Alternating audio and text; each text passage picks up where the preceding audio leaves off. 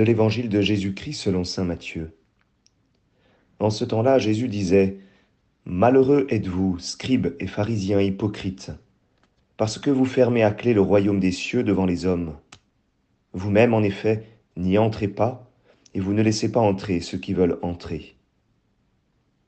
Malheureux êtes-vous, scribes et pharisiens hypocrites, parce que vous parcourez la mer et la terre pour faire un seul converti. Et quand c'est arrivé, vous faites de lui un homme voué à la géhenne deux fois pire que vous.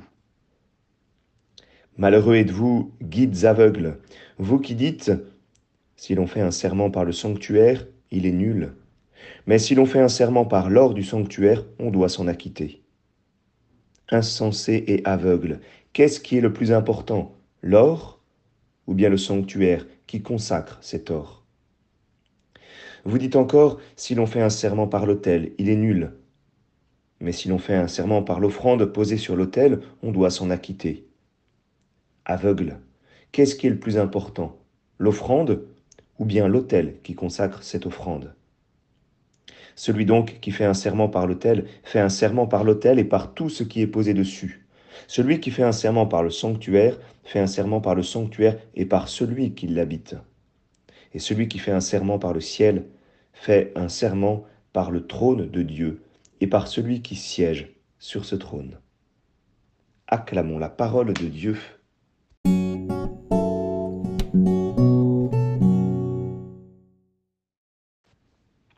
Bonjour à tous, j'espère que vous allez bien. Nous avons un, évangile difficile pour euh, nous lancer dans cette semaine. Matthieu, lui, commençait son évangile par le sermon sur la montagne et par les huit béatitudes. Et là, euh, nous terminons euh, son évangile, ou presque, eh bien, par ces sept euh, malheurs. Il faut bien comprendre que, d'abord, ce ne sont pas des malédictions divines. C'est une sorte de cri de Jésus après tous les pièges qui lui ont été tendus, et c'est ce que nous avions justement la semaine dernière, eh bien, les scribes, les pharisiens, qui essayaient de poser des questions pièges à Jésus. Et Jésus, par les béatitudes, il nous montre huit chemins de bonheur au début de, son évangile.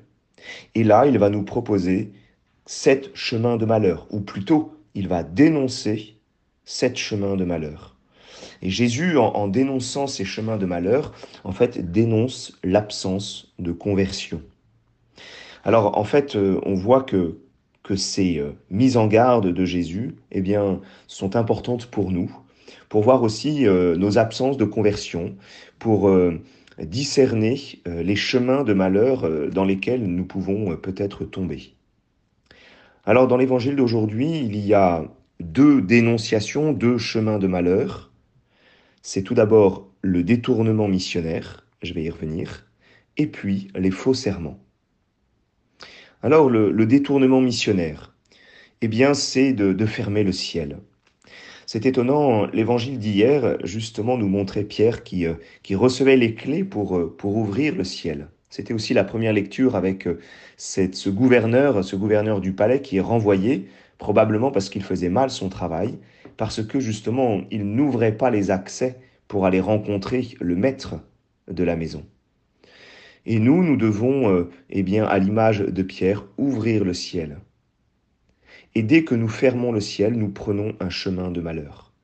Dès que, par, par notre exemple, par notre exigence mal placée, par euh, le poids que nous faisons porter sur les autres, eh bien, quand nous fermons le ciel, nous prenons un chemin de malheur. C'est intéressant de voir l'inverse. À chaque fois que nous ouvrons un chemin de conversion, un chemin de sainteté, un chemin de bonheur pour notre prochain, eh bien, c'est alors pour nous aussi un chemin de bonheur.